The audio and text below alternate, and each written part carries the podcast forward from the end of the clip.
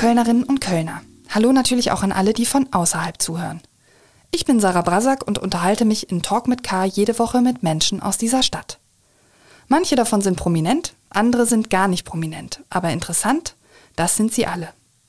Mein heutiger Gesprächspartner ist ganz klar einem Kölner Fädel zuzuordnen, und zwar dem sogenannten Quartier Lateng, also dem Fädel rund um die Zülpicher Straße. Nachdem am Wochenende ein 18-Jähriger nachts auf der Zülpicher Straße an einem Messerstich gestorben ist, steht die Straße als zunehmend problematische Feiermeile im Fokus. Markus Vogt ist Gastwirt. Er betreibt das Soylent Green auf der Kiffhäuserstraße und das Quartier auf der Zülpicher Straße. Als Vorsitzender des Vereins Gastroquartier Lateng beobachtet er die Entwicklungen auf der Zülpicher Straße mit großer Sorge. Und er kann auch etliche Gründe für diese Entwicklungen aufzählen. Jetzt aber zum Gespräch.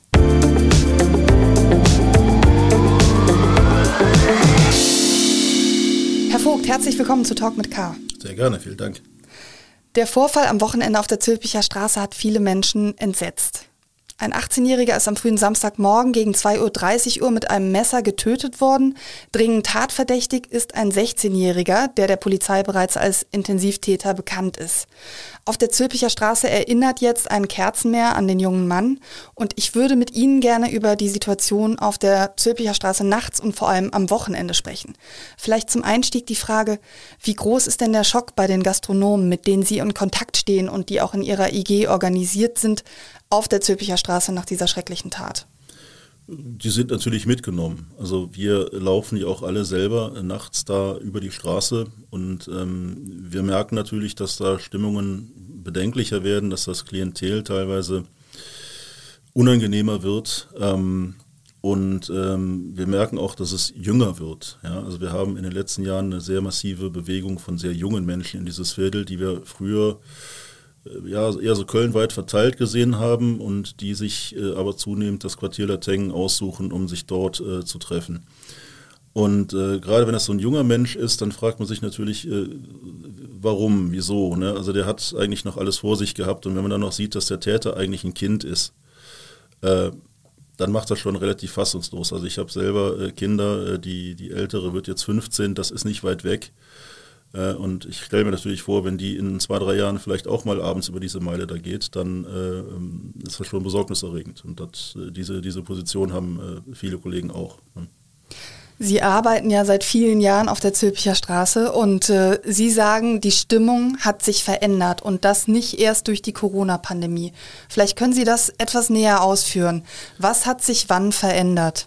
Ja, das ist ein sehr schwieriges Thema. Da könnte ich jetzt äh, ein paar Stunden drüber referieren. Ähm, ich versuche das mal ein bisschen zu raffen.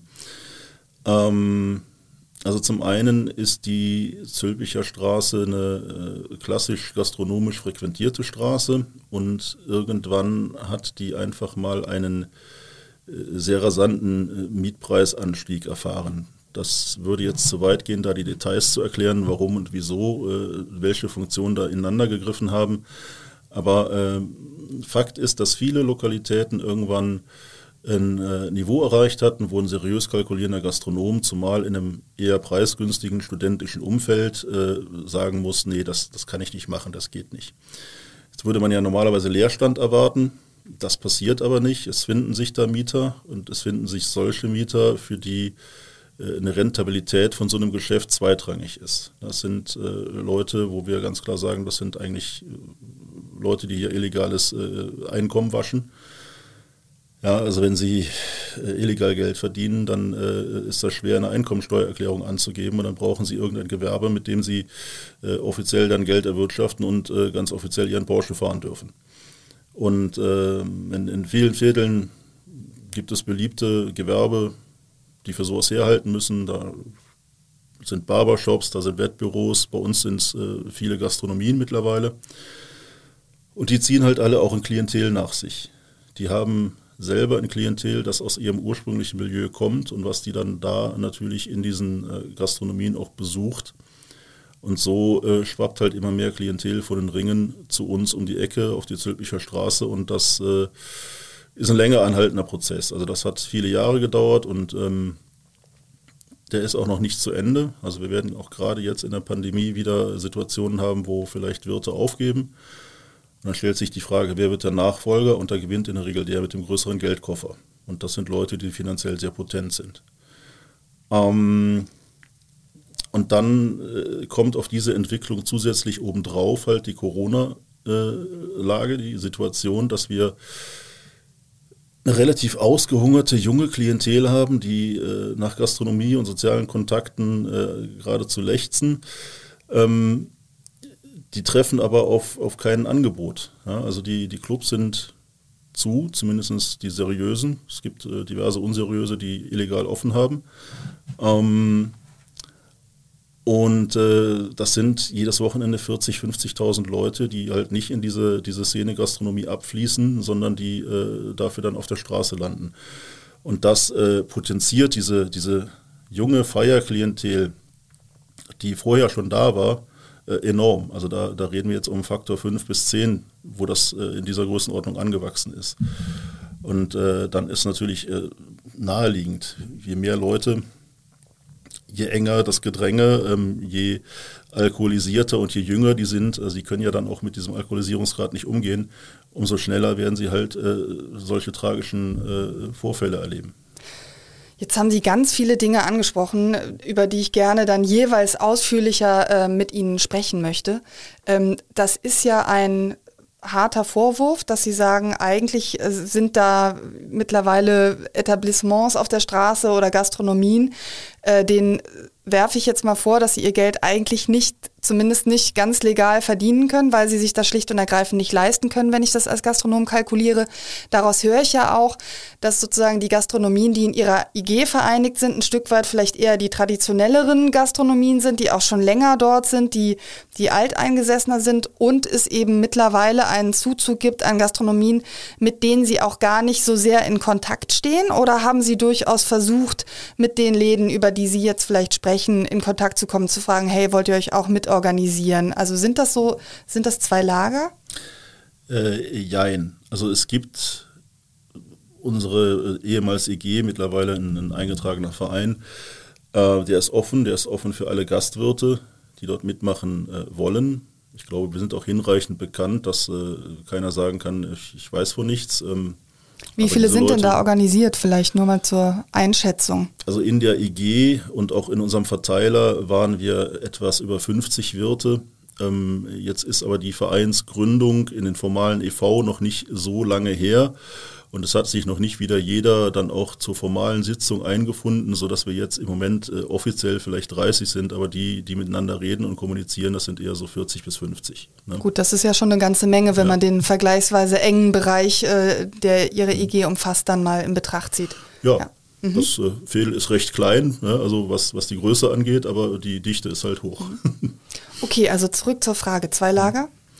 Äh, Jein, insofern ist das, diese Leute uns gar nicht ansprechen. Die versuchen gar nicht erst Mitglied bei uns zu werden. Die haben da kein Interesse dran.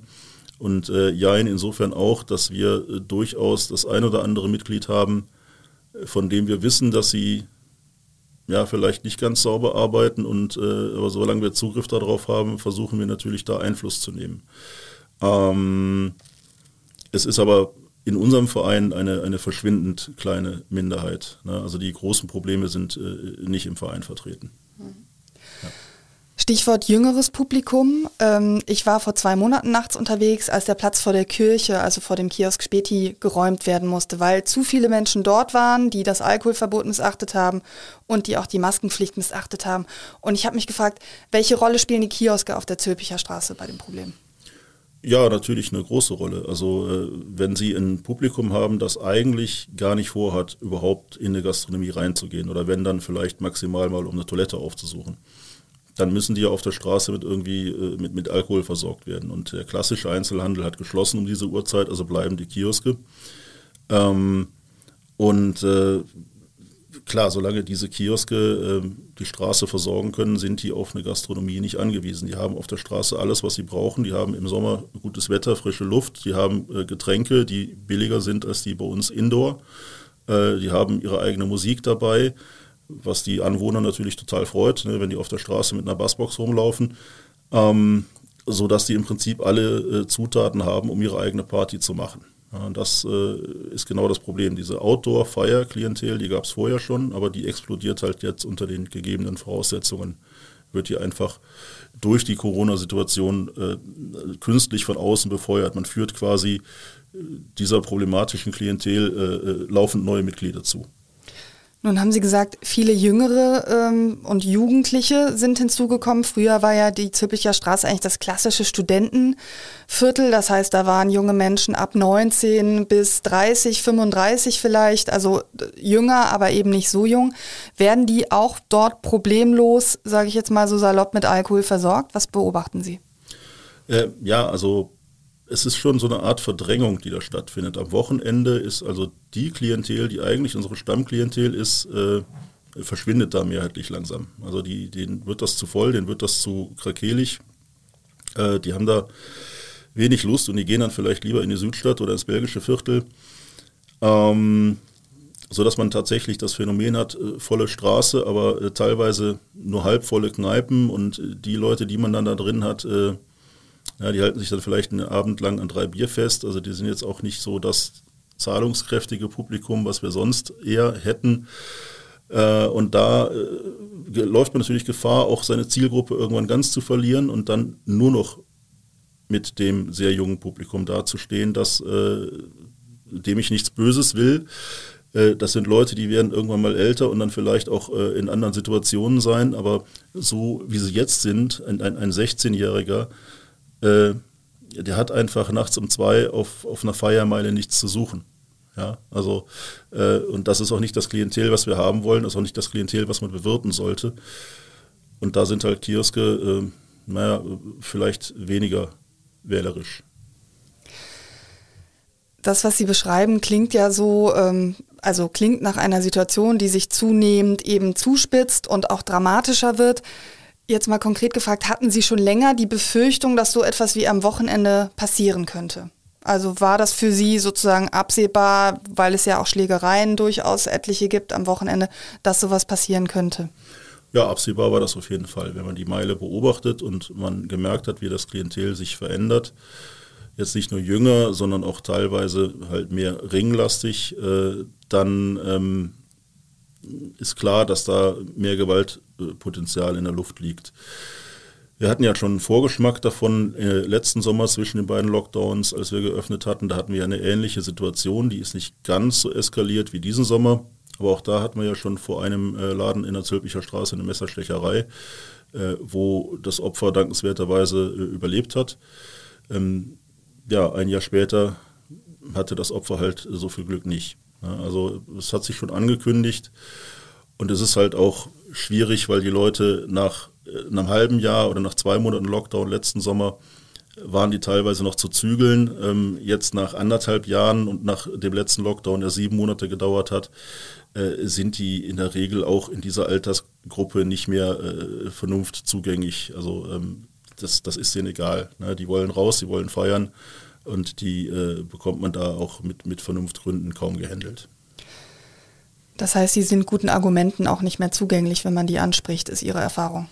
Man kann die schon ansprechen, das äh, zeigt auch Wirkung. Also ich habe das selber mal äh, getan vor äh, besagtem Laden auf, der, auf dem Zülpicher Platz bin ich irgendwie abends auf dem Nachhauseweg, äh, sehe ich halt, wie langsam diese, diese Menschentraube da immer größer wird. Ich sehe auch eine, eine Gruppe Jugendliche mit äh, so einer Outdoor-Musikanlage.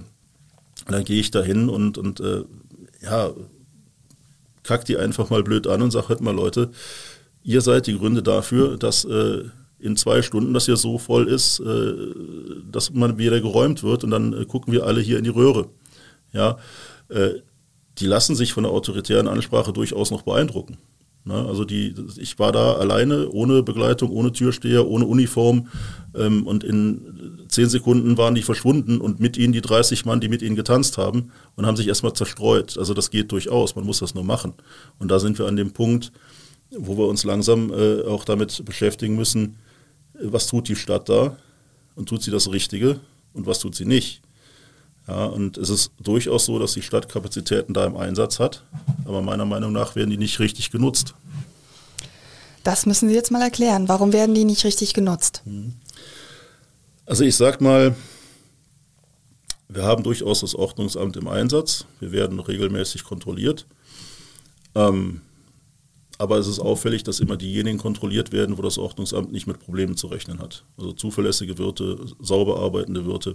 Dann unterhält man sich darüber, ob der Feuerlöscher noch das richtige Wartungsintervall hat oder ob der Damenhygieneeimer vernünftig steht äh, oder im Zweifel äh, äh, auch, auch darüber, dass eine, eine, äh, ein, ein Pavillon äh, der zwar in fünf Minuten wieder abbaubar wäre, aber prinzipiell nicht genehmigungsfähig ist, weil der einer Baugenehmigung bedarf, aber prinzipiell keine Baugenehmigung, äh, Baugenehmigung bekommt. Verzeihung, verhaspelt. Und ähm, das sind so Dinge, die man in normalen Zeiten sicherlich als Gastwirt über sich ergehen lassen muss.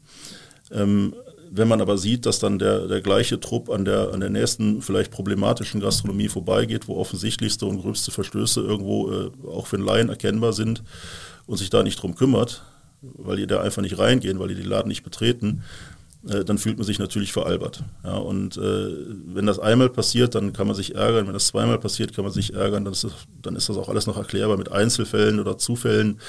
Ähm, aber wenn man das jahrelang als Beobachtung immer und immer wieder macht und von allen Kollegen so bestätigt bekommt, dann äh, steckt eine Systematik dahinter und diese Systematik bleibt nicht ohne Folgen. Weil die Folge ist nicht, dass wir als, als seriöse Wirte einfach verärgert sind. Das ist zwar auch eine Folge, das ist aber eine relativ äh, ein geringes Übel, ja, also, aber die, die Folge, die man da eigentlich äh, zu verzeichnen hat, ist, dass die unzuverlässige Klientel einfach darin bestärkt wird, machen zu können, was sie will. Die brauchen eigentlich kaum Repressalien befürchten und die können damit ein quasi exklusives Angebot an ihre Klientel schaffen, was die einfach sehr bevorteilt, was auch äh, Marktverhältnisse auf Dauer verschiebt. Ja, und da züchtet man sich ein Problem, das immer größer wird und was man irgendwann auch nicht mehr in den Griff kriegt, wenn man da nicht irgendwann mal zwischengrätscht. Jetzt geht das Amt hin und sagt ganz oft, ja, nee, also das ist äh, aus Sicherheitsgründen, da können wir nur mit der Polizei reingehen. Ja, solche Das Läden. heißt, dort, da wird offen kommuniziert, dass das Läden sind, in die man jetzt nicht einfach einen normalen Trupp von vier Ordnungskraftmitarbeitern reinschicken möchte. Ja, also das äh, ist durchaus was, was man von Seiten des Ordnungsamtes dann schon mal hört, wenn man mit denen redet. Ähm, jetzt ist das so, solche Läden kennen wir, die kennen wir von den Ringen. Äh, da würde auch die Polizei sagen, da gehen wir nicht mit einer Zwei-Mann-Streife rein, sondern da gehen wir, äh, wenn dann mit Mannschaftsstärke rein. Aber sowas haben wir auf der, auf der Zülpicher Straße nicht. Wir haben zwei Läden, wo du als Ordnungsbeamter möglicherweise fürchten musst, äh, nicht ganz so freundlich empfangen zu werden. Aber äh, dieses Gewaltpotenzial, das man da äh, befürchten müsste, im Keller zu verschwinden oder so, das, das ist dort nicht vorhanden. Vor allem ist aber auch die Polizei, die man ja dazu bräuchte vielleicht als unterstützende Maßnahme, die ist vorhanden. Die ist in Mannschaftsstärke jedes Wochenende vor Ort. Nur ich sehe halt nie, wie die, mit, wie die zusammenarbeiten. Also dass, dass die sich tatsächlich mal zusammen irgendwo Einfinden passiert eigentlich nur dann, wenn, wenn irgendwas ganz Akutes passiert. Jetzt haben wir leider weder einen Vertreter der Stadt noch vom Ordnungsamt oder der Polizei ähm, hier anwesend. Das hätte mich jetzt interessiert, wie die, ähm, ja, wie, wie, die das sehen. Möglicherweise können wir auch irgendwann mal uns zu einem Streitgespräch oder zu, einem, zu einer Diskussion dazu zu, zusammenfinden. Das würde mich interessieren. Ich habe ja ähm, wie vorhin schon erwähnt, ich habe vor ungefähr zwei Monaten mitbekommen, wie der Platz vor dem Kiosk geräumt worden ist. Da war es so, da war erst das Ordnungsamt, dann kam irgendwann mal die Polizei mit mehreren Mannschaftsbussen. Man hat also aufeinander gewartet, sage ich mal, und den Platz dann in einer konzertierten Aktion geräumt. Haben diese Räumungen häufiger stattgefunden? Vielleicht geben Sie mal einen Einblick, wenn Sie sagen, eigentlich ist die Polizei immer da und das Ordnungsamt auch immer da. Ähm, was unternehmen die jetzt jenseits dessen, dass sie äh, Restaurants kontrollieren, wo sie sagen, bei anderen wäre es nötiger? Also da muss man jetzt ein paar Dinge unterscheiden. Ja, Räumungen hat es gegeben, sowohl bei uns als auch auf der Stafenstraße, ähm, als auch äh, im belgischen Viertel gelegentlich, also immer da, wo diese Hotspots sind. Ähm, das ist aber nicht die Art von Zusammenarbeit, die mir eigentlich vorschwebt. Natürlich, wenn eine Räumung stattfindet, dann muss das Ordnungsamt auf die Polizei zurückgreifen. Das können die nicht alleine. Aber das ist ja nur die Ultima Ratio. Wenn man räumen muss, hat man vorher was falsch gemacht. Ja, das, das Problem, was wir haben, ist, dass wir nicht dahin gehen, wo es weh tut, ja, und nicht anfangen, solche äh, Versammlungen zu zerstreuen, wenn das noch möglich ist, sondern dass wir erstmal da stehen und warten bis es tatsächlich so groß ist, dass man ohne eine Räumung nichts mehr machen kann. Und dann bestraft man alle auf der Straße. Ja, aber äh, die Lösung wäre eigentlich, äh, einen Weg zu finden, dass solche Räumungen vermeiden, äh, dass man solche Räumungen vermeiden kann, weil diese Räumungen äh, lösen ja auch kein Problem. Diese Leute gehen ja danach nicht nach Hause, die gehen einfach nur woanders hin. Die zerstreuen sich, die dezentralisieren sich, aber die sind noch genauso unterwegs wie vorher und machen ihren Unfug da, wo sie weniger beobachtet werden. Das ist also keine Lösung. Ja. Jetzt kann man natürlich sagen, auch Polizei und Ordnungsamt können ja nicht verhindern, dass junge Menschen in die Stadt gehen. Also hätten Sie, hätten Sie einen konstruktiven Vorschlag, wo Sie sagen, so müsste man es machen? Also man muss sich darüber im Klaren sein, dass das ein vielschichtiges und komplexes Problem ist. Es gibt äh, Lösungsansätze, die äh, im kurzfristigen Bereich arbeiten, im mittelfristigen und im langfristigen Bereich. Ähm, im kurzfristigen Bereich äh, war das, was wir vorgeschlagen haben. Wir sind ja auch durchaus im Gespräch mit dem Ordnungsamt und ähm, auch mit der Stadtdirektorin und, und äh, ich habe auch regelmäßige Ansprechpartner bei der Polizei, mit denen ich mich austausche. Also es ist nicht so, dass wir nicht miteinander reden würden. Es ist auch nicht so, dass wir das Ordnungsamt generell und pauschal verurteilen, sondern dass wir bestimmte Abteilungen im Ordnungsamt haben, wo wir sagen, die funktionieren eigentlich nicht so, wie sie funktionieren sollte. Ähm, und äh, also eine kurzfristige Sache, die wir vorgeschlagen hätten, wäre, dass man die Potenziale, die eigentlich regelmäßig vor Ort sind, effizient zusammenarbeiten lässt.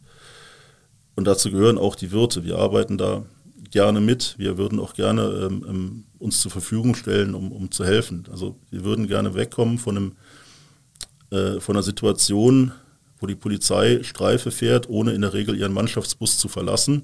Erst dann, wenn was passiert und sagt, Ordnung geht uns nichts an, wir sind für Kriminalität zuständig. Das Ordnungsamt geht von Wirt zu Wirt, wo eigentlich wenig Arbeit ist, lässt aber die Bedenklichen in Ruhe und sagt, ja, ist uns zu heiß, brauchen wir die Polizei, aber die ist ja da.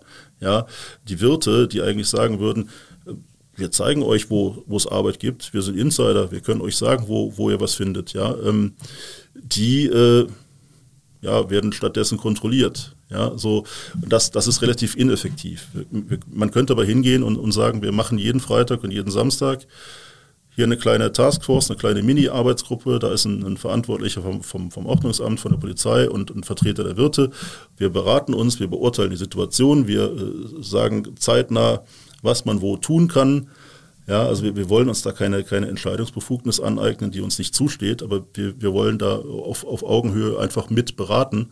Und dann ist das auch eine vertrauensbildende Maßnahme, dann schafft das auch Transparenz, weil man muss auch ganz klar sagen, wir haben mittlerweile zu bestimmten Teilen des Ordnungsamtes ein, ein gestörtes Vertrauensverhältnis, weil das so ist.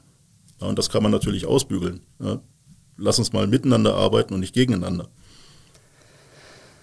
Sie sagen, dass die Mieten vor vier, fünf Jahren ungefähr angefangen haben zu explodieren, dass sich kein seriös rechnender Gastronom die Mieten mehr leisten kann. Sie haben eben schon äh, den, den, den, den Vorwurf erhoben oder die, auch die These erhoben, dass einige dieser neuen Geschäfte eigentlich nebenher noch andere Geschäfte am Laufen haben.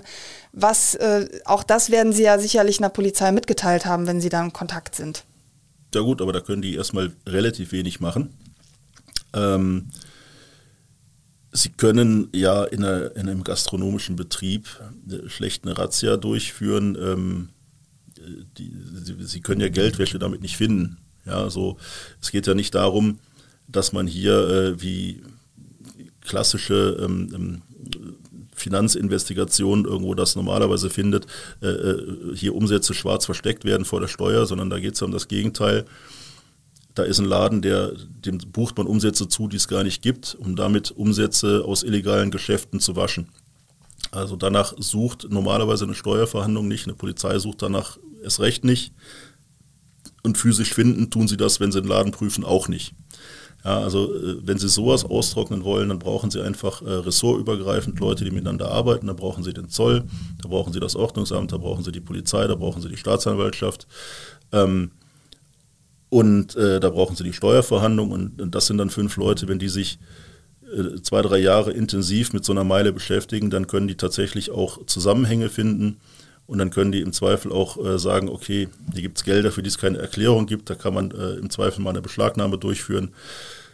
Und dann kann man bestehende Betriebe möglicherweise wieder zurück in, in normale Hände geben.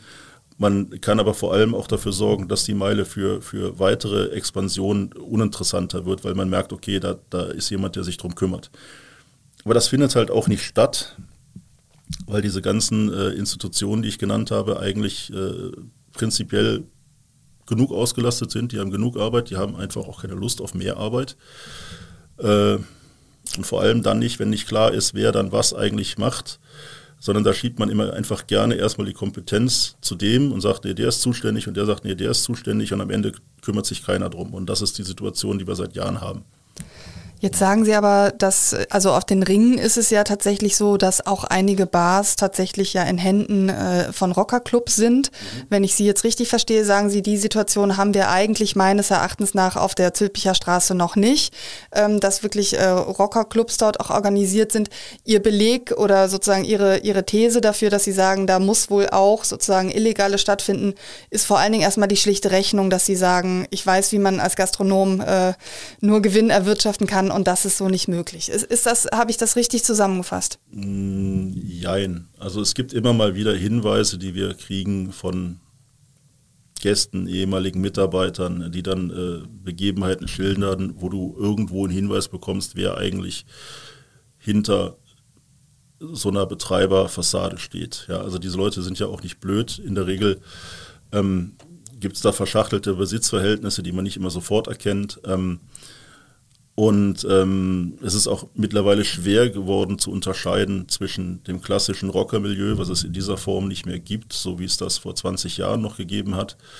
Ähm, da geht vieles auch mittlerweile in Clankriminalität über. Ne? Das sind teilweise ähnliche Personenkreise, ähm, die sich da einfach auch, auch ein, ein, Milieu zu eigen gemacht haben, das äh, früher vielleicht noch anders funktioniert hat.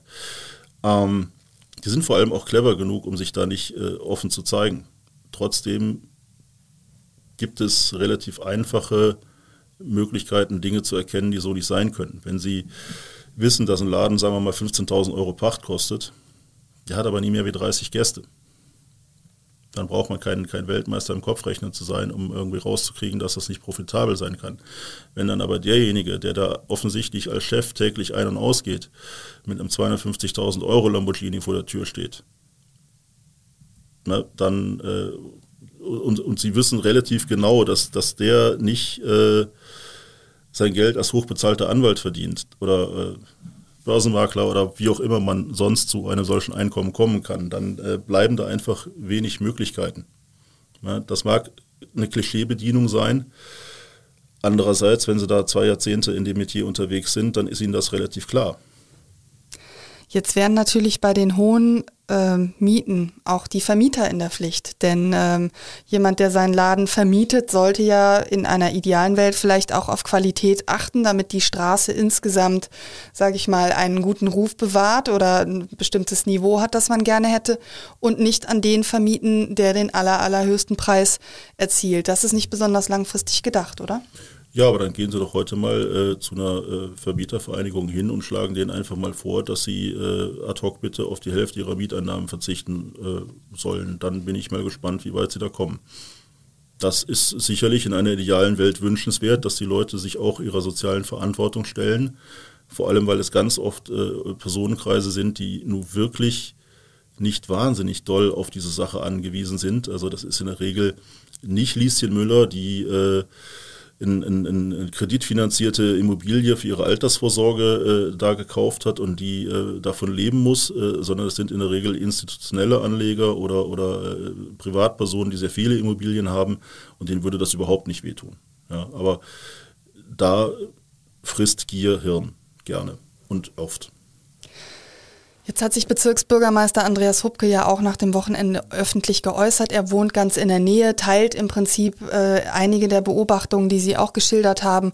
Und er fordert jetzt Streetworker für die Zülpicher Straße. Wäre das eine Lösung in Ihren Augen? Äh, Oder ein Teil, Teil einer Lösung? Also ich kenne den Andreas gut, wir kennen uns langjährig und wir äh, können noch gut miteinander. Wir haben gestern Abend noch bei einem Bierchen das Thema zusammen erörtert. Ähm, wir haben über viele Sachverhalte hier eine ähnliche Meinung. Auch was die Streetworker angeht, äh, würde ich sagen, das kann helfen. Das ist keine Lösung. Aber es ist äh, sicherlich ein Schritt, der nicht verkehrt ist, das zu machen. Also sie werden das Problem nicht damit lösen, aber sie können möglicherweise Erkenntnisse äh, äh, sammeln und sie können möglicherweise auch äh, ein paar Leute irgendwo dahin bringen, dass sie sich weniger in, in gefährliche Situationen begeben. Aber ähm, ja, es ist, sagen wir mal, das ist ein Pflaster, aber keine, keine, keine wirkliche Wundbehandlung. Ja. Herr Hubke hat auch von dem Bebauungsplan für die Zülpicher Straße gesprochen. Das ist ja ein Bebauungsplan, ähm, der beschlossen worden ist und der jetzt auch Gültigkeit hat, der aber, wie Herr Hubke sagt, 15 Jahre zu spät kommt. Für alle, die vielleicht jetzt auch nicht genau wissen, was ein Bebauungsplan ist. Konkret heißt das zum Beispiel, wenn ein Bäcker oder ein Buchhändler sein Geschäft aufgibt, darf an der Stelle keine Shisha oder Cocktailbar aufmachen, ja. Ähm, wie sehen Sie das? Hätte das Probleme sozusagen möglicherweise frühzeitig verhindert, wenn dieser Bebauungsplan früher gekommen wäre? Also dieser Bebauungsplan ist ja schon sehr lange in Kraft. Der Herr Hubke äh, schildert aus seiner Sicht natürlich äh, Entwicklungen, die sehr langfristig sind, weil der Hubke ist seit 45 Jahren in diesem Fädel. Ja, ähm, wenn jetzt ein Bebauungsplan äh, vor 20 Jahren in Kraft getreten ist, dann ähm, ist das für einen Hubke möglicherweise immer noch zehn Jahre zu spät, wo wir sagen, oh, das ist ja schon Ewigkeiten her. Ähm, ja, man kann mit einem Bebauungsplan bestimmte Sachen steuern. Das ist auch sicherlich nicht verkehrt. Das, was Sie da beschrieben haben, zum Beispiel, dass äh, eine Art gleiche Nutzung stattfindet, damit könnte man natürlich äh, theoretisch dafür sorgen, dass dann Bäckereien oder, oder Metzger oder was auch immer dann da oder Buchhandel, was auch immer da vorher drin war, bestehen bleibt. Das Problem, was sie damit nicht beseitigen, ist, dass der Grund dafür, dass der aufgegeben hat, nicht beseitigt wird. Nämlich er hat aufgegeben, weil möglicherweise ähm, seine Kundschaft da wegbricht äh, oder weil die Miete mittlerweile nicht mehr stemmbar ist und äh, das ist nicht, nicht anzunehmen, dass der nächste Bäcker oder der nächste Metzger äh, dieses, Problem nicht, dieses Problem nicht mehr haben wird. Ja?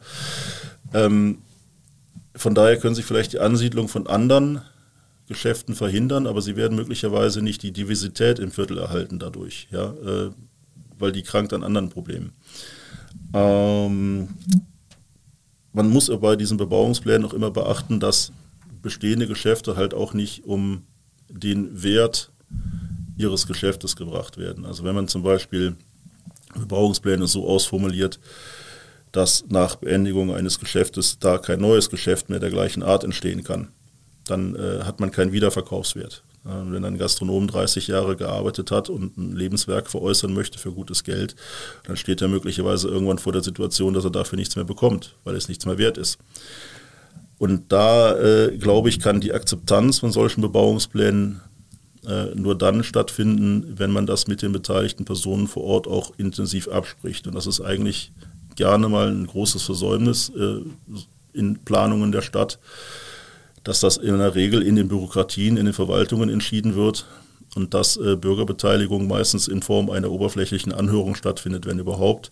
Aber da, wo es um konkrete Inhalte, um konkrete Formulierungen geht, werden die in der Regel außen vor gelassen. Ähm, das war auch das Problem zum Beispiel im belgischen Viertel. Ja, also der Bebauungsplan dort war für viele gewerbetreibende Gastronomen oder für viele andere Gewerbetreibende da ein, ein großes Problem ich glaube, wenn man sich damals miteinander verständigt hätte, statt sich zu streiten, hätte man ihn vielleicht umformulieren und durch den Rat bringen können. Aber so hat man sich da äh, in den Fronten verhärtet. Es kam zu einer Kampfabstimmung und der Bebauungsplan ist vom Tisch. Was vielleicht schade ist, weil er hätte sicherlich auch positive Punkte für das Fädel bewirken können. Wir hoffen, dass wir das irgendwann im Quartier Lateng anders machen. Jetzt war ja die Zülpicher Straße normalerweise vor allen Dingen rund um die Karnevalstage ja im Fokus, weil da eben auch schon wahnsinnig äh, viele, vor allen Dingen junge Menschen feiern gegangen sind. Ähm, hat das jetzt sozusagen mit auch zur Problemlage beigetragen, dass die jungen Menschen vielleicht denken, na, Ringe geht nicht, wo waren wir denn sonst immer gerne feiern, gehen wir dahin? Oder ähm, gibt es da gar keinen Zusammenhang?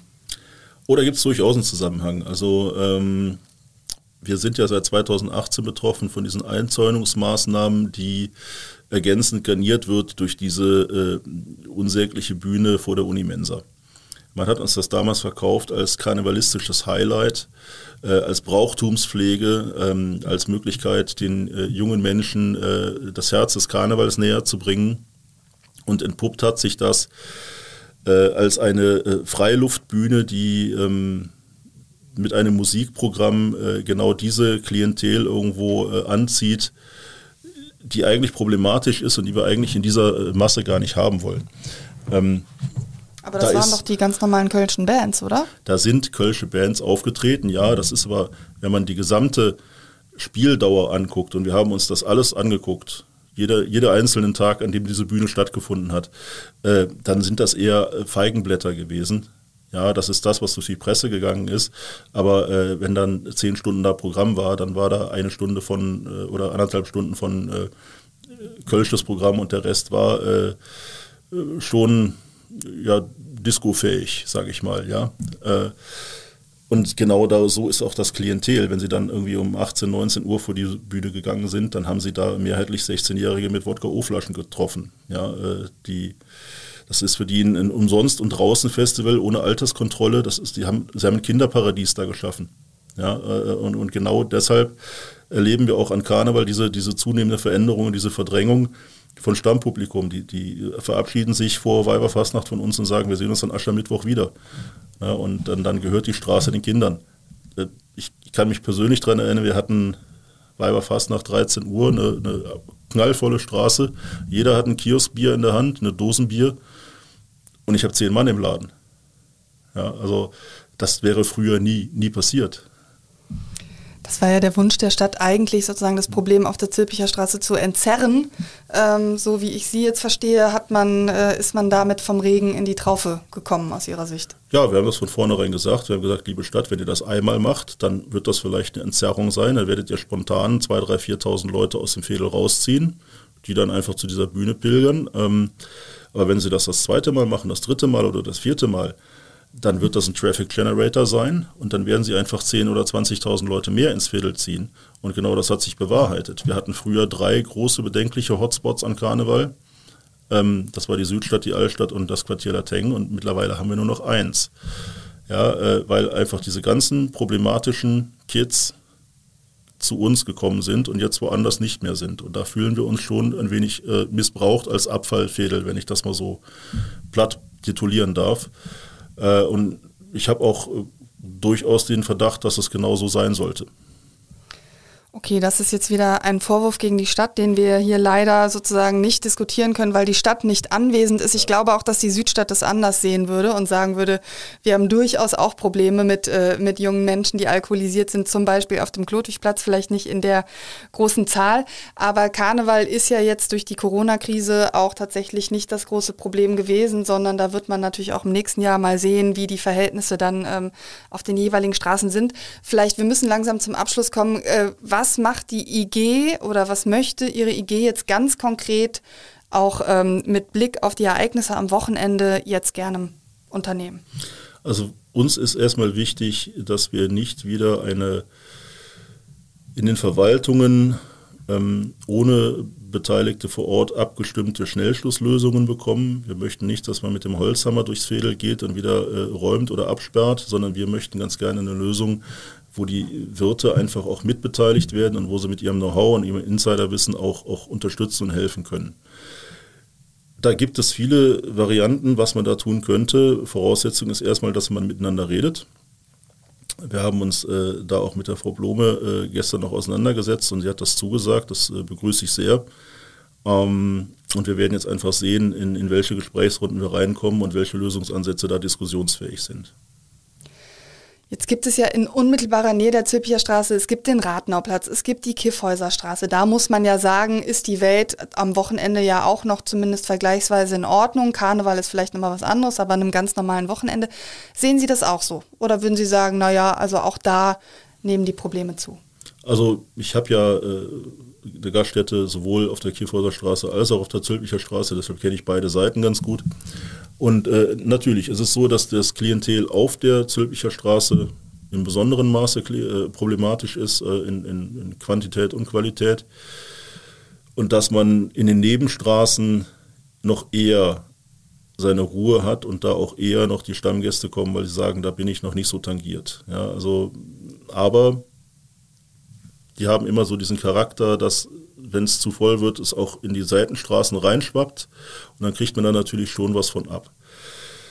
Es geht noch, es ist noch in, in Ordnung für uns, es ist noch händelbar, wir sind nicht unglücklich, ähm, aber man kann auch da schon an, angehende Entwicklungen sehen. Ja, also es, es sollte sich einfach nicht weiter in die Richtung bewegen. Jetzt muss man ja auch sagen, ist die Zülpicher Straße auch einfach nicht besonders schön. Also jetzt mal rein von, äh, von, von ihrer Veranlagung her. Wir haben die Straßenbahnen, die da durchfahren. Wir haben die parkenden Autos an den Straßen. Wenn Sie sozusagen so könnten, wie Sie wollten, also jetzt wirklich Wunschkonzert, was, was würde Ihnen vorschweben? Wäre das zum Beispiel eine autofreie und bahnfreie Straße sogar? Oder jetzt mal wirklich in die Zukunft gedacht? Was, was wäre so der Wunsch? Naja, also wenn Sie jetzt äh, da eine Flaniermeile draus machen, dann ist das natürlich aus gastronomischer Sicht erstmal äh, reizvoll, weil man dann natürlich große Außengastronomieflächen möglich machen könnte. Andererseits stellt sich natürlich die Frage, äh, ob man das Problem damit nicht noch extra befeuert. Ja? Also wenn man dann jetzt noch einen, einen äh, Superspielplatz äh, da einrichtet, äh, wo man auch auf kein Auto und auf keine Bahn mehr aufpassen muss, wenn man betrunken durch die Gegend torkelt, dann kann natürlich sein, dass es auch einen Ballermann-Effekt hat. Äh, ganz abgesehen davon äh, sind natürlich große Umbaumaßnahmen, wie zum Beispiel eine Straßenbahn unterirdisch zu verlegen, mit zehn Jahren Baumaßnahmen äh, begleitet, die wir alle nicht haben wollen.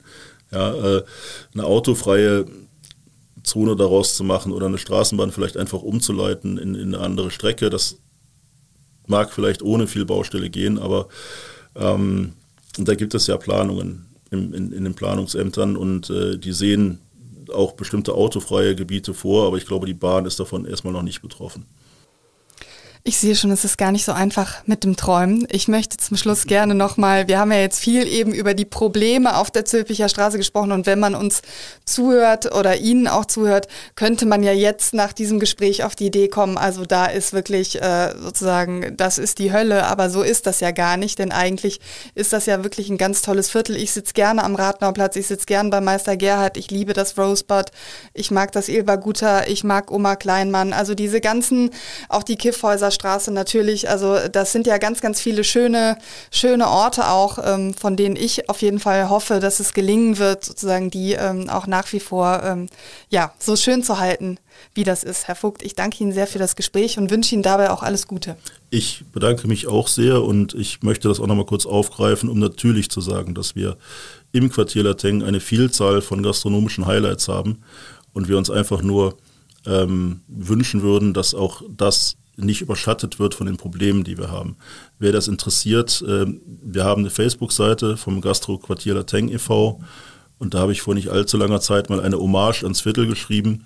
Da wird relativ detailliert beschrieben, was man da alles auf sehr kleinem Raum finden kann und ich würde mich freuen, wenn das jemand liest. Wir werden natürlich vom Kölner Stadtanzeiger aus auch weiter über die Situation auf der Zülpicher Straße berichten. Wir werden natürlich auch weiter über die Fortgänge bei den Ermittlungen der Polizei berichten, denn nach wie vor ist ja noch nicht aufgeklärt, eben wie es zu dem Tod des 18-Jährigen gekommen ist. Ähm, ja, ich sage nochmal vielen Dank und äh, bis bald. Vielen Dank.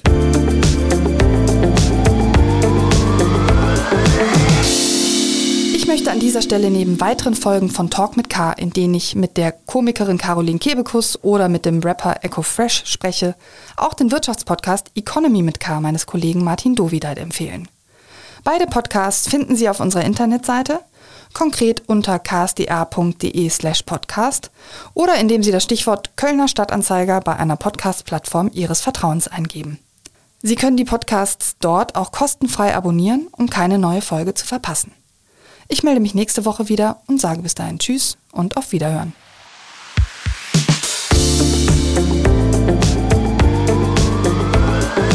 Talk mit K.